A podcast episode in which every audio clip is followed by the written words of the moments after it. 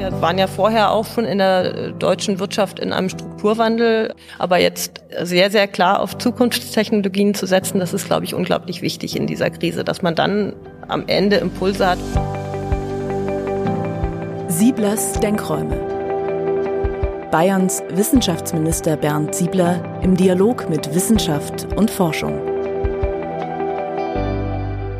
Ja, meine sehr geehrten Damen und Herren, ich darf Sie zu einer weiteren Sendung von Sieblers Denkräumen herzlich begrüßen. Wir haben heute Frau Professor Veronika Grimm von der Friedrich-Alexander-Universität in Erlangen-Nürnberg bei uns zu Gast. Ja, sehr geehrte Frau Professorin Grimm, Sie lehren ja seit 2008 Volkswirtschaftslehre an der Friedrich-Alexander-Universität in Erlangen-Nürnberg und Sie sind Inhaberin des Lehrstuhls für Volkswirtschaftslehre, insbesondere Wirtschaftstheorie an der FAU und Direktorin des Laboratory for Experimental Research Nürnberg, LEARN mit dem schönen Kürzel, welches Sie natürlich auch aufgebaut haben. Seit 2010 leiten Sie auch den Forschungsbereich Energiemarktdesign am Energiecampus in Nürnberg. Da war ich auch schon öfter und habe mir das vor Ort immer mal anschauen können, wirklich hochinnovativ. Und seit 2017 sind Sie dort eben auch Vorsitzende der wissenschaftlichen Leitung. Dass Sie in vielen Gremien und Beiräten aktiv sind, kommt dann fast automatisch mit dazu. Aber natürlich besonders toll war, dass Sie in 2020 für viele ja ein ganz schreckliches Jahr, aber für Sie ein unglaublich toller Sprung. Nämlich zur Wirtschaftsweisen sind Sie ernannt worden. Also vornehm heißt das, Sie gehören dem Sachverständigenrat zur Begutachtung der gesamtwirtschaftlichen Entwicklung an. Wirtschaftsweise hört sich allerdings viel, viel besser an, viel, viel beeindruckender. Das ist den meisten Menschen wohl auch geläufiger. Und in diesen exklusiven Kreis zu kommen, ist beeindruckend. Ich freue mich sehr, dass Sie heute bei uns sind. Ja, ich freue mich auch. Sie leiten ja unter anderem den Forschungsbereich Energiemarktdesign am Campus, auf dem zu Lösungen für die Energie von morgen geforscht wird. Was sind denn im Moment so die spannendsten Ansätze, die Sie da verfolgen? Ja, der Energiecampus ist erstmal deswegen total spannend, weil ganz viele Disziplinen da zusammenarbeiten und auch viele verschiedene Institutionen. Ähm, die Institutionen sind unterschiedlich nah äh, an der Wirtschaft dran, also an der Praxis dran, das geht von eben der Universität mit der Grundlagenforschung bis hin zu den Fachhochschulen, die eben stärker noch in die Praxis eingebunden sind und auch Forschungsinstitute, Fraunhofer äh, Institute.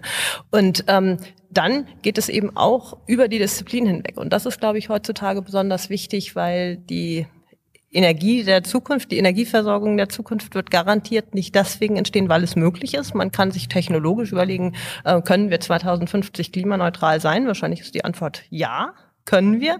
Ähm, aber die Frage ist, wie kommen wir eigentlich dahin? Und da spielen natürlich ganz viele verschiedene Disziplinen zusammen. Da spielen ähm, Disziplinen zusammen, die sich damit befassen, wie kann dann dieses System ausgestaltet werden. Aber selbst wenn wir das wissen, sind wir noch nicht da. Dann müssen wir noch überlegen, wie organisieren wir das denn? Wie kommen wir da äh, politisch hin? Ähm, was müssen für Anreize geschaffen werden für die Unternehmen? Das ist ja ein großer Teil der Energiemärkte, ist ja privatwirtschaftlich organisiert. Und deswegen äh, müssen wir jetzt die Anreize auch richtig hinkriegen, dass die Unternehmen auch tatsächlich investieren. Ähm, und dann müssen wir die Gesellschaft mitnehmen. Und auch das hat ja, da gibt es viele Themen im Bereich der Sozialwissenschaften die beforscht werden müssen, damit wir nicht ähnliche Fehler machen wie teilweise in der Vergangenheit, dass wir eigentlich eine, einen guten Plan haben, wie wir zum Beispiel die erneuerbaren Energien hochfahren, aber am Ende wollen die Leute das Windrad nicht neben sich stehen haben oder die Stromleitungen nicht ausgebaut haben. Ja, und da müssen wir eben schauen, wie wir das hinkriegen. Und dafür ist dieses interdisziplinäre Zusammenspiel ganz, ganz wichtig, dass man sich auch verstehen lernt. Und die Studierenden, die dann an den verschiedenen Lehrstühlen studieren, lernen eben auch gleich verschiedene Perspektiven kennen. Und das ist eben auch ein großer Mehrwert. Und sind die Menschen schon soweit? Sind die Firmen, die Menschen draußen schon soweit? Die Studierenden, denke ich, bringen viel Offenheit mit, Fragezeichen, Ausrufezeichen? Ich glaube, es sind alle soweit. Äh, es liegen ja auch ganz, ganz viele politische Initiativen tatsächlich jetzt auf dem Tisch. Es steht viel Geld im Schaufenster. Aber wir müssen das jetzt eben richtig umsetzen, sodass tatsächlich für die Firmen es sich auch lohnt. Ähm, und es auch das Risiko wert ist, zu investieren in die Energieversorgung der Zukunft. Weil das System wird ja sehr komplex werden. Es ist nicht so, dass wir nur erneuerbare Energien ausbauen und dann Hammers, sondern wir brauchen ja tatsächlich Sektorenkopplungen in großem Umfang. Also wir müssen mit erneuerbarem Strom Sektorkopplung betreiben, einerseits durch direkte Elektrifizierung und andererseits durch Wasserstoff, synthetische Kraftstoffe. Und da entstehen sehr, sehr komplexe Wertschöpfungsketten. Das heißt, wir müssen einfach schaffen, die Regeln so zu machen, dass alle darauf vertrauen können, dass auch andere entlang dieser Wertschöpfungsketten investieren und Geschäftsmodelle aufbauen, weil was soll ich jetzt investieren in die Produktion klimaneutraler Fahrzeuge, wenn ich nicht darauf vertrauen kann, dass die Tankstellen da sind, dass die Menschen die Autos betanken können, ja, dann kauft die ja keiner. Und äh, von daher ist es ein komplexes Zusammenspiel, das auch weit über den Energiesektor hinausgeht. Das betrifft eigentlich die gesamte deutsche Wirtschaft, die dann klimaneutral werden muss. Und dieses Verständnis ist da. Es stehen alle in den Startlöchern, aber an allen Ecken und Enden fehlen eigentlich noch die richtigen Rahmenbedingungen. Wenn ich es ein Stück pessimistisch formulieren darf, ähm, dann ist der Wille, die Bereitschaft das eine, aber ohne Geld, ohne monetäre Incentives geht es dann doch nicht. Genau, genau. Also die EU-Kommission hat abgeschätzt, dass 2,6 Billionen Euro investiert werden müssen in den nächsten zehn Jahren. Privatwirtschaftlich, äh, das ist eben Geld, das auf den Tisch gelegt werden muss von Unternehmen, äh, die ihre Produktion umstellen, die äh, alle möglichen Komponenten der Energieversorgung von morgen herstellen. Fahrzeuge, Elektrolyseure, Logistik für ähm, einerseits Strom, andererseits stoffliche Energieträger. Und da muss ganz schön viel zusammenkommen. Da müssen einfach die Rahmenbedingungen Stück für Stück festgezurrt werden. Und das ist ganz spannend. Jetzt, das ist ja auch ein bisschen mein Forschungsfeld. Ähm, da muss man einerseits gucken, wo müssen wir langfristig hin? Wie müssen die Anreize eigentlich aussehen, dass auf Dauer die Erwartung aller Akteure ist, ich kann auch profitieren, wenn ich in diese Bereiche investiere. Aber es gibt eben auch ganz kurzfristigen Handlungsbedarf. Äh, wir müssen eben kurzfristig auch ein bisschen pragmatisch sein, die Rahmenbedingungen anzupassen, zum Beispiel um Wasserstoff und synthetische Kraftstoffe attraktiv zu machen. Und das ist eine große Herausforderung und das macht am Energiecampus auch so Spaß, weil wir das aus vielen Perspektiven dann äh, beforschen und durch diesen Dialog, der da stattfindet, eben auch doch einen kleinen Vorsprung haben gegenüber anderen, die eben sehr stark disziplinär nur auf die Themen gucken. Jetzt habe ich bei der Beschäftigung mit Ihrem Tätigkeitsfeld das Stichwort Energiemarktdesign gefunden, Ihr Spezialgebiet. Was muss man sich darunter vorstellen? Ein Stück angedeutet haben Sie es ja schon im Zusammenspiel der verschiedenen Dinge, nehme ich an. Genau, genau. Also Energiemarktdesign ist eigentlich ähm, der Oberbegriff dafür, sich damit zu beschäftigen, welche Rahmenbedingungen müssen eigentlich gesetzt werden, um an Märkten oder wie das an Energiemärkten ist, im Zusammenspiel dieses liberalisierten Sektors, wo tatsächlich Märkte äh, oder an Märkten Entscheidungen getroffen werden und so einem regulierten Sektor, wo sehr viel ähm, staatliche Regulierung herrscht, ähm, zum Beispiel im Netzbereich. Ähm, wie muss man eigentlich diese Systeme ausgestalten, damit am Ende es sich in die richtige Richtung bewegt? Zum Beispiel ganz plakatives Ziel Klimaneutralität äh, 2050. Wie müssen wir eigentlich die Rahmenbedingungen setzen, damit das tatsächlich passiert? Denn ich kann mir eben das System ähm, vorstellen, ich kann das optimieren, ich kann so ein klimaneutrales System ähm, errechnen, modellbasiert, aber selbst wenn ich das könnte, dann ist ja noch gar nicht sichergestellt, dass das tatsächlich passiert. Und ähm, dafür kombinieren wir jetzt ähm, Ansätze der Spieltheorie, eigentlich mit mathematischen Optimierungsmodellen, mit so mehrstufigen Optimierungsmodellen, um dann eben in Modellen verschiedene ähm, energiepolitische und klimapolitische Rahmenbedingungen abbilden zu können und äh, auch die Entscheidungen der Unternehmen abbilden zu können. Und diese Modelle können dann eben so kontrafaktisch sich angucken, ähm, was für Auswirkungen auf Investitionsentscheidungen in Netzinfrastruktur, in Kraftwerke, in erneuerbare Energien und so weiter, was für Auswirkungen auf diese Investitionsentscheidungen haben denn verschiedene Rahmenbedingungen. Jetzt haben Sie das Stichwort Akzeptanz ja auch schon mitgenannt. Das eine beinhaltet finanzielle Akzeptanz. Wenn es zu teuer wird, wird es für viele einfach auch nicht umsetzbar sein. Ähm, diejenigen, die das Windrad neben sich stehen haben, werden Probleme haben. Jetzt haben wir hier natürlich in Deutschland ein klares Nord-Süd-Gefälle. Im Süden eher die Photovoltaik, im Norden eher die Windradanlagen wie nimmt man die Menschen da mit? Wie schafft man dann diese Akzeptanz äh, für diese notwendigen Entscheidungen? Daran ist ja auch die Atomkraft ein Stück gescheitert, weil sie nicht akzeptiert war, auch nachvollziehbar nicht akzeptiert war. Ja, ich glaube, man muss auch verschiedene Ebenen unterscheiden. Ich glaube, die generelle Akzeptanz für erneuerbare Energien ist hoch, nur nicht vor der eigenen Haustür. Das ist bei dem Netzausbau im gewissen Sinne natürlich ebenso. Ne? Also man hat ganz, ganz viele äh, Phänomene in Deutschland, wo vor der eigenen Haustür eigentlich der Spaß aufhört. Ähm, man kann da aber durchaus was machen. Ähm, es ist auch so, das ist übrigens in vielen Bereichen so, wo Akzeptanz eine große Rolle spielt, dort, wo schon Windräder in äh, der sichtbaren Nähe sind, da haben die Leute viel weniger Vorbehalte gegen Windenergie als dort, wo äh, eigentlich weit und breit keines zu sehen ist. Also äh, mit, mit etwas schon mal in Berührung gekommen zu sein, hilft manchmal sogar. Ähm, und solche Erkenntnisse, die man natürlich auch wissenschaftlich ähm, dann ähm, erheben kann, äh, können natürlich dabei helfen, auch die Akzeptanz zu steigern, indem man eine sinnvolle Ausbaustrategie fährt, wo man die Leute nicht überfordert sozusagen, aber wo man sie eben in Berührung bringt mit in Berührung bringt mit äh, bestimmten ähm, Windrädern, Netzausbau ähm, so dass eben Stück für Stück auch gemerkt wird, so schlimm ist das gar nicht. Und wenn wir das ausgewogen tun, wenn wir es eben nicht genau neben den Garten stellen, sondern es eben in der Umgebung angesiedelt ist, dann ähm, kann man die Akzeptanz durchaus befördern. Teilweise hilft das nicht. Dann muss man eben schauen, ob man andere Flächen findet ähm, oder ob man zum Beispiel eine andere auch äh, Kombination verschiedener erneuerbarer Energien äh, vorantreibt. Mehr Wind auf See, mehr Energieimport äh, wird auch nötig sein in der langen Frist. Insofern muss man da immer Stück für Stück vorgehen und auch von Fehlern aus der Vergangenheit lernen. Also die Angst nehmen vor dem, was man nicht kennt, ist ja oft in vielen Bereichen Thema. Das haben wir in der Politik auch immer wieder. Jetzt haben Sie neben Volkswirtschaft auch Soziologie studiert. Ähm, welche Vorteile bringt dir das gerade jetzt in der Fragestellung, dass man nicht nur den wirtschaftlichen Blickwinkel hat? Ja, Volkswirtschaft und Soziologie haben schon starke Berührungspunkte. Man befasst sich mit äh, der Gesellschaft.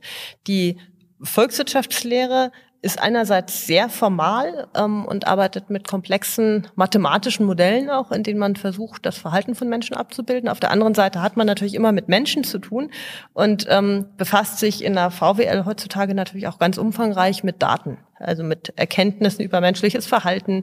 Wie hängen die Dinge tatsächlich zusammen? Spiegelt das das wieder, was, was man im Modell modelliert hat und äh, ermittelt hat oder äh, gibt es da Abweichungen, so dass man seine Modellwelt anpassen muss?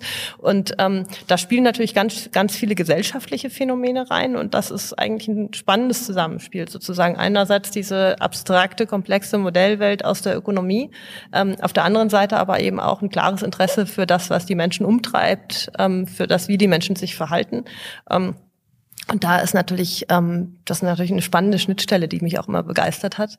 Jetzt machen wir auch ganz viel mit Ingenieuren zusammen. Und da merkt man eben auch, dass ähm, man ganz verschiedene Weltsichten nochmal zusammenbringen muss, nämlich diese ingenieurswissenschaftliche Sicht, wie geht was technisch mit äh, dieser ökonomischen Sicht, äh, wie geht es eigentlich dann mit der Wirtschaft, was machen die Unternehmen denn eigentlich ähm, aus sich selbst heraus? Und äh, dann eben wieder, wie geht es auch mit den Menschen. Also da müssen sich die Menschen auch erstmal in ihren Professionen verstehen können, weil ja jede Fachrichtung eigene Codes auch spricht, eigene sprachliche Muster hat. Ähm, da hilft die Soziologie, denke ich, schon enorm. Ja, also das ist, glaube ich, äh, das ist, glaube ich, wichtig. Ich glaube, ein Verständnis verschiedener Disziplinen füreinander ähm, ist immer wichtiger. Die Dinge sind immer mehr systemisch. Ähm, einfach nur, weil man aus einer Disziplin heraus äh, die Welt versteht, wird man jetzt, wenn man es in die Praxis umsetzen möchte, oft noch nicht viel weiterkommen. Man muss schon andere Perspektiven auch mitnehmen. Ähm, das wird äh, einem unglaublich klar, wenn man stärker in der Politikberatung engagiert ist, wenn man äh, doch täglich abgleichen kann, was ist politisch eigentlich machbar, was ist denn die Wahrnehmung auch der aktuellen Entscheidungsträger, was umsetzbar ist und was ist denn die wissenschaftliche Sicht, was umsetzbar sein sollte. Also das ist schon ein sehr spannendes Zusammenspiel. Jetzt sind Sie ja nicht nur in der Theorie unterwegs, Sie sind auch Praktikerin, als Sportlerin und sogar als Fußballtrainerin. Ähm, wie machen Sie das alles zeitlich überhaupt noch und bringt Ihnen diese Fußballtrainertätigkeit auch ein bisschen was für, die, für den Austauschprozess? Ja, also ich war schon immer total sportbegeistert. Das hat mich schon immer äh, sehr stark getrieben. Ich habe auch immer äh, klar meine Stunde für den Sport reserviert jeden Tag. Und ähm, zum Beispiel beim Laufen ist das Gehirn ja mehr durchblutet. Äh, da hat man auch die besseren Ideen. Also und man hat auch mal Zeit, äh, eine Stündchen über was nachzudenken. Eine schöne Gemeinsamkeit. Das ist auch relativ. genau. Ich glaube zu anderen Tageszeiten. Also ich laufe immer abends. Ja, bin meistens früh unterwegs, weil abends wird es halt schwierig. Genau, bei mir ist es früh ein bisschen mhm. schwierig, mhm. weil wir da irgendwie dann doch viel um die Ohren haben, um die Kinder in die Schule zu befördern. Ähm, äh, und Fußball ist nochmal ein ganz besonderer Sport, weil da dieser Wettbewerbsgedanke ähm, eigentlich sehr stark zusammenkommt mit so einem Kooperationsgedanken. Ich muss im Team zusammenspielen und zusammenhalten und auch füreinander einstehen, auch wenn mir nicht immer alles passt. Aber gleichzeitig bin ich natürlich in einem Wettbewerb, erstmal gegen andere Teams, aber auch im Team äh, ist der Wettbewerb darum da, wer, wer welche Position spielt, wer den Fehler gemacht hat, vielleicht wenn man mal verloren hat äh, und es nicht so gelaufen ist, wie äh, man sich das vorgestellt hat. Und daraus kann man unglaublich viel lernen und mir macht es im äh, Verein sehr, sehr viel Spaß, äh, Kindern das mitzugeben, Kindern das mitzugeben, da am Ball zu bleiben, auch eine gewisse Frustrationstoleranz zu entwickeln, nicht immer gewinnen zu müssen, weil in der langen Frist gewinnt man eigentlich äh, nur dann, wenn man auch das Verlieren gelernt hat. Und äh, das ist eigentlich auch das, was mich mit am meisten stolz macht, äh, dass meine Mannschaft äh, auch ein guter Verlierer ist. Und ähm, vor allen Dingen ist das auch eine Fähigkeit, äh, die man erwirbt, dass man dann auch ein Spiel drehen kann, wenn man mal 0-3 zurückliegt in der Halbzeit. Ähm, dann äh, sind schlechte Verlierer äh, typischerweise Mannschaften, die dann nicht zurückkommen können. Und wenn man das aber mit Fassung trägt äh, und sich überlegen kann, jetzt gewinnen wir dafür die zweite Halbzeit und dann gewinnt man die vielleicht sogar 4-0, dann hat man eben am Ende doch gepunktet. Und das finde ich total begeisternd eigentlich. Und an dem Wochenende, wo Borussia Dortmund gegen den VfB Stuttgart 1 zu 5 verloren hat im Heimspiel. Wie heißt der Verein, den Sie trainieren? Ähm, beim TUSPO Nürnberg bin ich. Ganz kleiner Breitensport, also Breitensportverein in, äh, in Nürnberg. Wir haben ja sehr, sehr viele Fußballvereine. Und äh, genau. Jetzt sind Sie auch Vorstände des Zentrum Wasserstoff Bayern H2B und natürlich auch seit letztem Jahr im Wirtschaftsweise. Das ist ja so die Adelung, die Krönung eigentlich in vielen Bereichen. Beide Funktionen haben gemeinsam, dass sie die Aspekte Wirtschaft, Wissenschaft und Politik miteinander verbinden und sie sich auch mit Informationen an die allgemeine Öffentlichkeit richten. Was ist Ihnen denn auch besonders wichtig, gerade jetzt auch unter den Dingen, die wir gerade gesprochen hatten? Ja, ich glaube, dass die Wissenschaft schon eine wichtige Rolle spielt in ähm, dieser politischen Diskussion, weil man natürlich aus einer recht neutralen Rolle. Man ist natürlich auch immer beeinflusst von allem, mit was man zu tun hat, mit wem man spricht, aber man hat schon eine ähm, wenig interessengetriebene Rolle.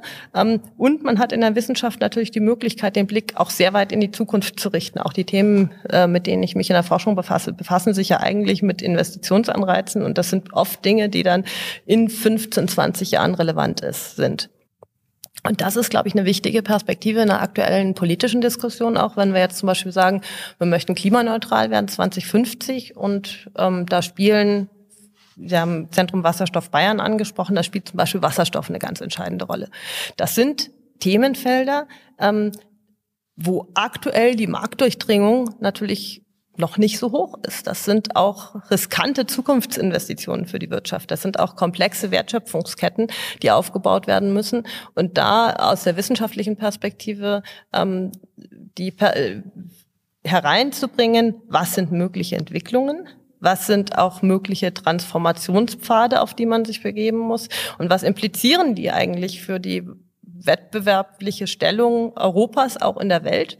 Es sind ja ist ja so, dass die Wettbewerber weltweit in den Themenfeldern nicht schlafen. In Ostasien, in den USA, in Kanada wird natürlich auch, äh, werden auch diese Technologiefelder vorangetrieben. Und wie viel Wertschöpfung tatsächlich in Europa stattfindet, in 10, 15 Jahren, hängt sehr stark davon ab, welche Entscheidungen wir jetzt treffen. Und ähm, das ist natürlich eine komplizierte Verhandlung zwischen Wirtschaft, Politik, aber eben auch der Wissenschaft, die da diese längere Perspektive, glaube ich, sehr gut reinbringen kann. Ähm, die teilweise natürlich für die aktuellen Entscheidungsträger ähm, äh, auch eine Bürde darstellt, weil das natürlich bedeutet, ähm, dass man Entscheidungen treffen muss, dass die Unternehmen hohen Risiken ausgesetzt sind und dass man natürlich auch immer überlegen muss, wo muss man jetzt unmittelbar pragmatisch sein und äh, Regelungen anpassen, damit wir mal loslegen können. Aber was ist auch das längerfristige Zielbild? Äh, Stichwort zum Beispiel CO2-Bepreisung. Wir brauchen eigentlich sehr klare CO2-Preise, also Kosten, CO2 zu emittieren, europaweit und auch sektorenübergreifend. Aber das sind natürlich auch hohe Kosten für die aktuellen Unternehmen, die ja zum großen Teil noch auf der Basis von fossilen Energieträgern arbeiten. Wo auch viele soziale Fragen mit dazukommen. Wo auch soziale Das muss man sich ja im privaten Haushalt auch leisten können. Genau, und das sind eben all die Sachen, die man dann verhandeln muss und wo es wissenschaftliche Perspektiven gibt. Zum einen eben diese Verteilungsfragen. Ähm, wie kann ich denn CO2-Preise einführen auf eine Art und Weise, dass die Konsumentinnen und Konsumenten, also die Endverbraucher, nicht zu stark belastet werden. Ähm, was bedeutet das für die Wettbewerbsfähigkeit der, der, deutschen und der europäischen Industrie? Weil wenn wir das nur in Europa machen, dann wird es bei uns teuer. Ähm, dann kann es auch sein, dass sich Produktion ins Ausland verlagert und am Ende sogar die Emissionen steigen weil im Ausland vielleicht weniger äh, rigorose Rahmenbedingungen herrschen. Und ähm, all diese Fragen zu verhandeln und da sinnvolle Lösungen zu arbeiten, das ist, glaube ich, da hat die Wissenschaft eine ganz wichtige Rolle. Natürlich immer im Zusammenspiel mit den Entscheidungsträgern in Politik und Wirtschaft, weil die müssen es ja umsetzen, ähm, die müssen es auch in ihren Unternehmen dann den Mitarbeitern verkaufen. Also das sind schon Fragen, die total spannend sind und ähm, ich finde das eine große Herausforderung. In der Wissenschaft hat man natürlich die Möglichkeit, sehr strukturiert darüber nachzudenken. Und dann wirkt die Lösung manchmal klarer, als sie in der Realität dann ist, weil man natürlich einen langen gesellschaftlichen Verhandlungsprozess braucht. Aber die Politik hat in den letzten Monaten hier in Bayern, glaube ich, wichtige Entscheidungen getroffen. Zum einen eben mit H2B und dem Wasserstoffzentrum in äh, Nürnberg. Wir waren ja im letzten Jahr, Markus Söder, Hubert Aiwanger, meine Wenigkeit auch da, um dieses Zentrum zu begründen, um ein klares Commitment für Wasserstoff zu geben, um eben auch weitere Energieträger aufzubringen. Und ich denke, unsere Hightech-Agenda, die wir in Bayern ins Werk gesetzt haben, mit jetzt zweieinhalbtausend weiteren Stellen, sind ja auch ein klares Bekenntnis zu Wissenschaft und Forschung, wo wir genau den Akzent setzen, eben auch kombiniert technische Forschung, aber eben auch gesellschaftliche Forschung. Fast fühle ich mich wie ein Kollege wie Sie, wo man eben auch die technischen Dinge, aber auch die soziologischen, die sozialen Fragen zusammenbringt. Ein Thema darf natürlich nicht fehlen in dieser Zeit. Corona, Covid und die Folgen für die neuen Fragestellungen in den Forschungszentren, Forschungsfeldern. Was ergibt sich denn da Neues bei Ihnen? Durch Corona? Ja, Corona hat jetzt mein Leben sehr stark geprägt, wie wahrscheinlich das Leben der meisten Menschen. Äh, bei mir ist es auch wissenschaftlich so gewesen, dass ich mich sehr viel mit Corona auseinandergesetzt habe. Zum einen natürlich im Sachverständigenrat. Wir haben ähm, uns umfangreich mit den Auswirkungen der Corona-Pandemie, mit den Überbrückungshilfen, mit dem Konjunkturprogramm, aber auch mit dem Zukunftspaket auseinandergesetzt.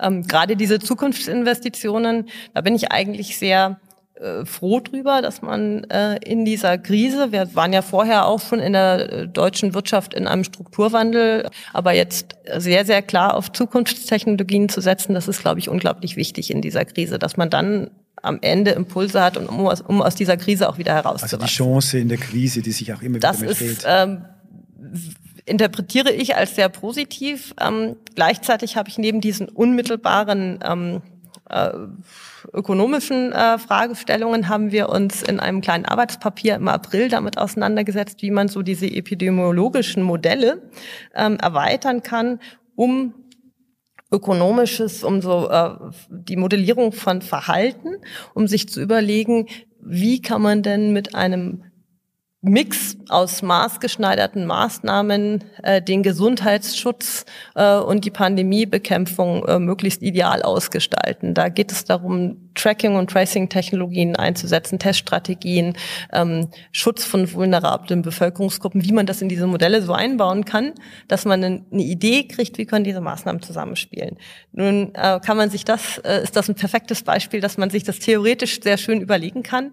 Und wenn man dann sieht, wie schwierig das ist, das politisch alles umzusetzen, äh, dann wird einem wieder klar, ähm, dass eben immer das Zusammenspiel von Wissenschaft und ähm, Entscheidungsträgern wichtig ist, weil man natürlich in der reinen Theorie äh, sich die Dinge sehr gut überlegen kann. Ähm, das kann auch ein Impuls sein für politische Entscheidungen, aber am Ende äh, sieht man dann doch, wie komplex es ist, die Bevölkerung mitzunehmen und für die Maßnahmen auch äh, Akzeptanz zu schaffen. Das, das war gerade auch das Stichwort, das ich nennen wollte, die Menschen mitnehmen. Genau. Gerade in der Demokratie natürlich von entscheidender Bedeutung, äh, dass die Maßnahmen auch ähm, breite Akzeptanz finden, weil es sonst nicht funktionieren kann. Ähnlich wie bei der Energieforschung. Es gibt eben auch gute und böse Energieformen, die auch entsprechend besetzt sind. Manches wissenschaftlich belegt, manche auch emotional geprägt natürlich. Aber welche Chancen sehen Sie denn als Abschlussfrage für die Entwicklung der Energiewirtschaft in Europa und in der Welt nach Corona? Was macht Ihnen da auch Hoffnung? Ja, Hoffnung machen mir eigentlich die politischen Entwicklungen aktuell. Das Konjunkturprogramm hat ein großes Zukunftspaket. Äh, der mehrjährige Finanzrahmen in der EU ist jetzt auf dem Gipfel beschlossen worden. Auch äh, ganz wichtige ähm, äh, ganz wichtiger Schritt jetzt auch im Rahmen der deutschen Ratspräsidentschaft die ambitionierteren Klimaziele. Ich glaube, dass daraus sich auch große industriepolitische Chancen ergeben werden. Es sind jetzt eben viele politische Initiativen, viele Gelder im Schaufenster. Es kommt auf die Umsetzung an. Ich glaube, ähm, wir äh, müssen das sehr sportlich machen, um auch die industriepolitischen Chancen tatsächlich zu heben, weil wir, wie gesagt, äh, im mit, mit Blick auf die Produktion von Schlüsselkomponenten für die Energieversorgung von morgen werden wir in Konkurrenz sein äh, mit anderen Wirtschaftsräumen, vor allen Dingen auch mit dem asiatischen Raum. Und ähm, das macht mir doch sehr große Hoffnung. Ich glaube, die Pandemie kann durchaus auch noch mal ähm, ein bisschen mehr Bereitschaft generieren, äh, tatsächlich sich solchen Veränderungsprozessen auch auszusetzen, wo ich ähm, sehr hoffe, dass wir, ähm, dass wir auch unsere Hausaufgaben machen, ist, ähm, es werden jetzt viele Kinder, Jugendliche, auch Studierende, äh, werden große Probleme haben, ähm, aktuell in der Corona-Pandemie tatsächlich äh, den Anschluss zu behalten. Gerade im Bereich der Heimbeschulung und so werden wir äh, doch den einen oder anderen abgehängt haben. Und da ist, glaube ich, wichtig, dass wir all diese äh, Kinder, Jugendlichen, jungen Erwachsenen wieder einsammeln, weil das sind die Fachkräfte von morgen. Die müssen das eigentlich alles umsetzen und auch mit einem positiven Spirit alles umsetzen. Und äh, das ist, glaube ich, noch eine große Aufgabe, die uns bevorsteht, dass wir jetzt, wenn die Corona-Pandemie bewältigt ist, zumindest wenn wir wieder auf dem aufsteigenden Ast sind, ähm, dass wir dann schauen, äh, dass wir da auch jeden wieder mitnehmen und das, was der ein oder andere verpasst hat, jetzt auch wieder aufholen können. Und da helfen sicherlich auch Ihre Erfahrungen im Sport in einem anderen Leben. Und man hat deutlich gespürt, dass sie nicht die Professorin sind, die da im Elfenbeinturm sitzt, sondern die sehr, sehr realistisch an die Dinge rangeht. Vielen herzlichen Dank für diese spannenden Erkenntnisse, die Sie uns mitgegeben haben und wie wir über Energie, Wissenschaft, Forschung die Zukunft einfach gestalten können. Da darf ich Ihnen einfach alles Gute für diese spannende und so wichtige Forschung nutzen, denn ja, Energie ist letztlich ein wesentlicher Bestandteil, um unsere Zukunft überhaupt gestalten zu können. Herzlichen Dank und viel Erfolg und toi toi toi mit dieser wunderbaren Arbeit, die Sie hier verrichten. Ja, ich danke Ihnen. Alles Gute.